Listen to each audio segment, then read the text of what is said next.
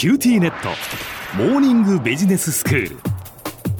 今日の講師はグロービス経営大学院の田久保義彦先生です。よろしくお願いいたします。よろしくお願いします。えー、田久保先生にはビジネスパーソンのお悩みにお答えいただいております。今日は先生30代の男性の方からの悩みなんですね。はい、クライアントにどこまで行っていいのかっていうお悩みなんですけれども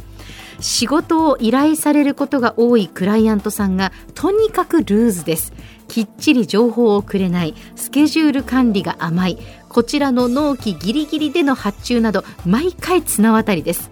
ミスはそのままこちらの損失になるのでなんとかこなしていますが今後もこれが続くとなると正直不安。とはいえあまりきつく言って切られてしまうのも困ります。どこまでが許容範囲なのかどこまで行っていいんでしょうかという。これ難しいですね。難しいですね。悩ましいですよね、えー、まあ一言で言うとですねあんまりこれっていう何か正解が当然ですけどもあるわけでは残念ながらありませんと、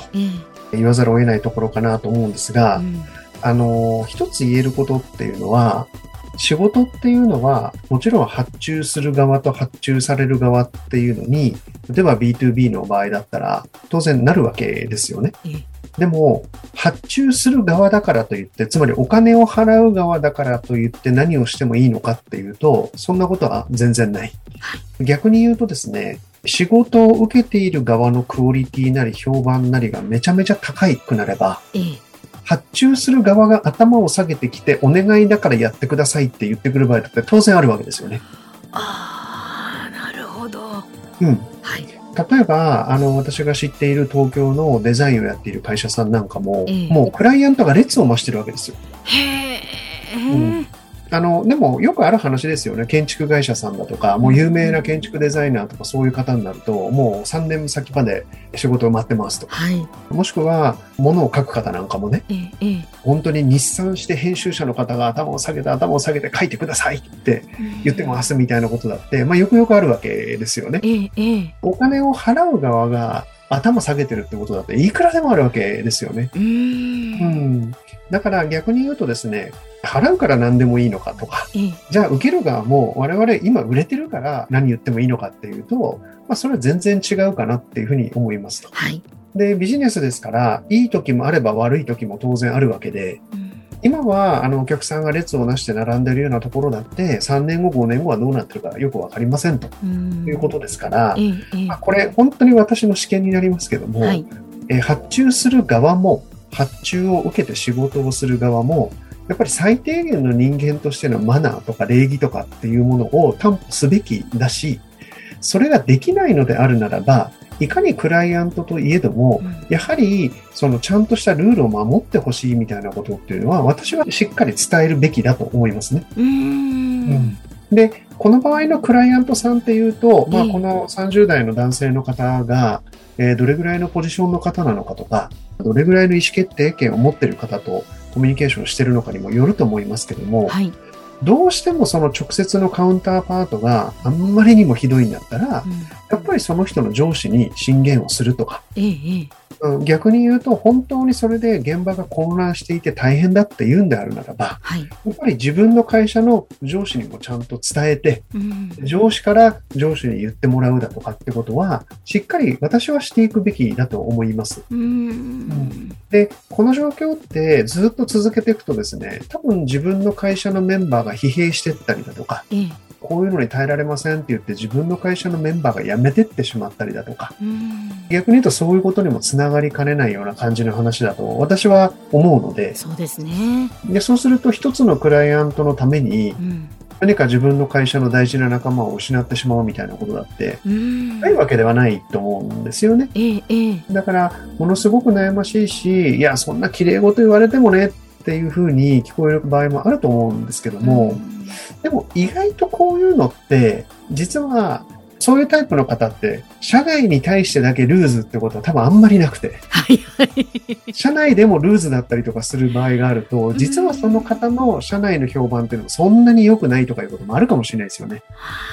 うん。だから、まあ、本当に試験ですけど、私だったらまず、まあ、やんわり言ってみる。はい。で、全然治らないんであるとするならば、ちゃんと言ってみる。うん。それでも治らないんだったら、自分の上司を介してか、自分が直接か、まあ、その人の上司に直談判してみる。ええうん、で本当に本当に困ってるんだったらもうあの会社からの受注は受けるのはやめましょうっていうところまで、自分の会社の中で進言をしても私はいいのではないかなというふうに思います。もうこれからの時代って、発注する側が偉くて、受注する側はひたすら頭を下げてるとかいう時代ではもうないはずなんで。はい、はい。うん。そういうことで進めていただくと、私個人的にはいいんじゃないかなって思いますね。ですね。はい、ね、何が大切なのかっていう何を守らなければいけないのかっていうところですよね。うん、本当にそうですね。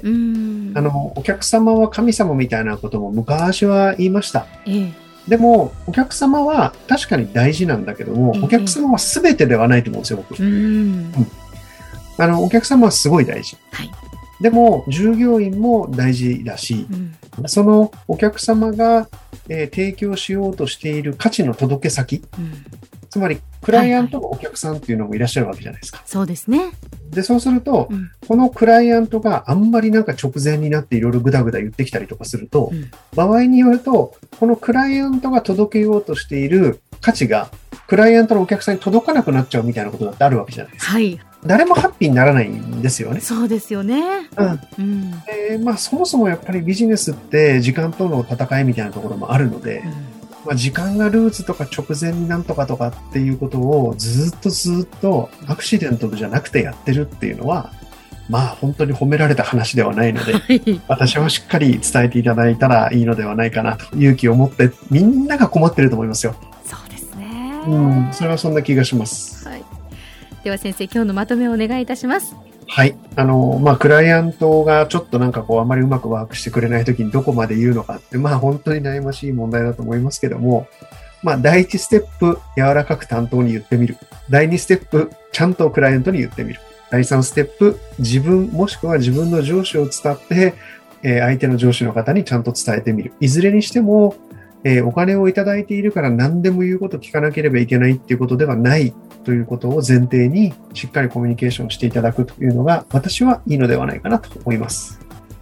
今日の講師はグロービス経営大学院の田久保義彦先生でした。どうもありがとうございました。はい、ありがとうございます。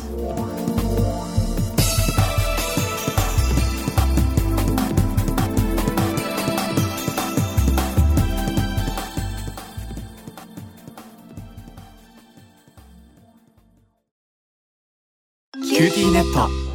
地下って乗り換えたみたいよ。よくそんなに簡単に乗り換えられるわよね。私もそろそろ乗り換えようかな。え今の彼3人目じゃなかったっけ？今年だけで。スマホの話なんだけど。乗り換え簡単。格安スマホの QT モバイル